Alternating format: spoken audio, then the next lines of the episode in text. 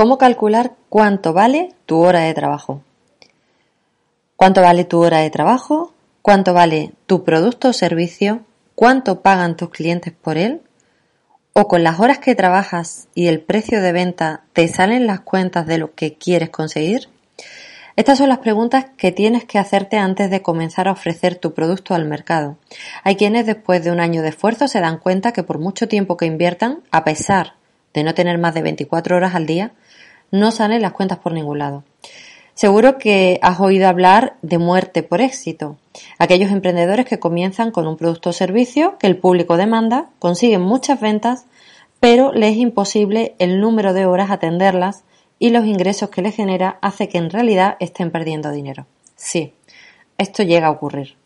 En este post te voy a contar cómo hacer para que calcules el precio desde el principio. Así que vamos a ello. Uno de los mayores problemas de los emprendedores, ¿cuánto vale mi trabajo? Cuidado, no solo cuando el emprendedor eh, realiza trabajos profesionales, sino también para quienes diseñan o crean productos eh, del mercado online o para aquellos que tienen modelos de negocio tradicionales. Todos tienen en común al empezar la misma duda. ¿Qué precio pongo? Os voy a contar cómo solucionarlo para que tú puedas poner con confianza y seguridad tu precio a tu trabajo. Es muy fácil. Vamos a hacerlo en cinco sencillos pasos, pero vamos a poner claridad a este costoso asunto. Toma papel y lápiz, una hoja de Excel o calculadora y vamos a ponernos en marcha. Primero, estudia el mercado. Analiza la competencia, qué precios tienen, qué servicios ofrecen, qué los diferencia y anota todo aquello que consideres importante para hacer tu estudio de precios. Anota desde los más caros a los más baratos y analiza qué ofrecen y por qué.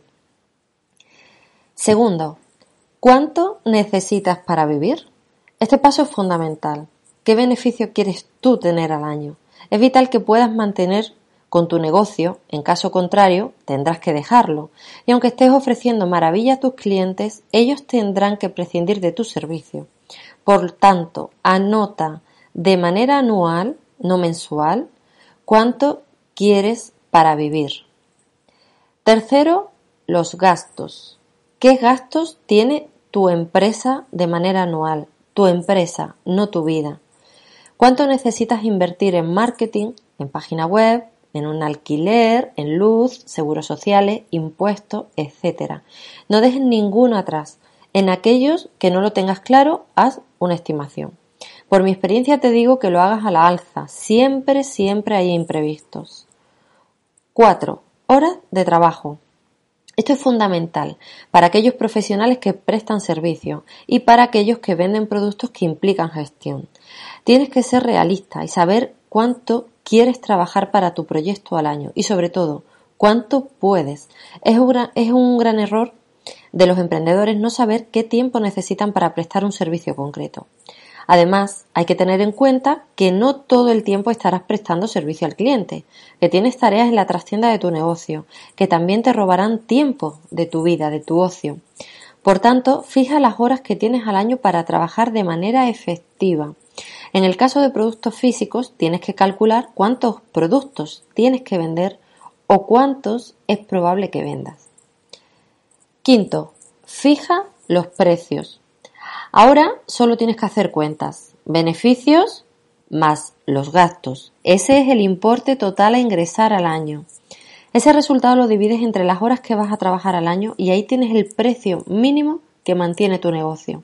Ahora solo tienes que situarte dentro de la franja del mercado en la que te sientas más cómodo. Sé honesto contigo y con tu cliente. Si ofreces un servicio de 10, pide un precio de 10. Si tu servicio es de 6, pide un precio de 6. Recuerda que los precios podrán variar durante la vida de tu proyecto. Normalmente todo el mundo empieza con precios más económicos y después va subiendo, al igual que también va a subir la calidad de tu servicio. Una última cosa muy importante, salvo que seas una gran empresa y ese sea tu modelo de negocio, no compitas en precio. Esa suele ser la muerte de tu negocio. Basa tu diferenciación de la competencia en la calidad en la excelencia, en dar un servicio que tu cliente no olvide. Ahora es tu turno.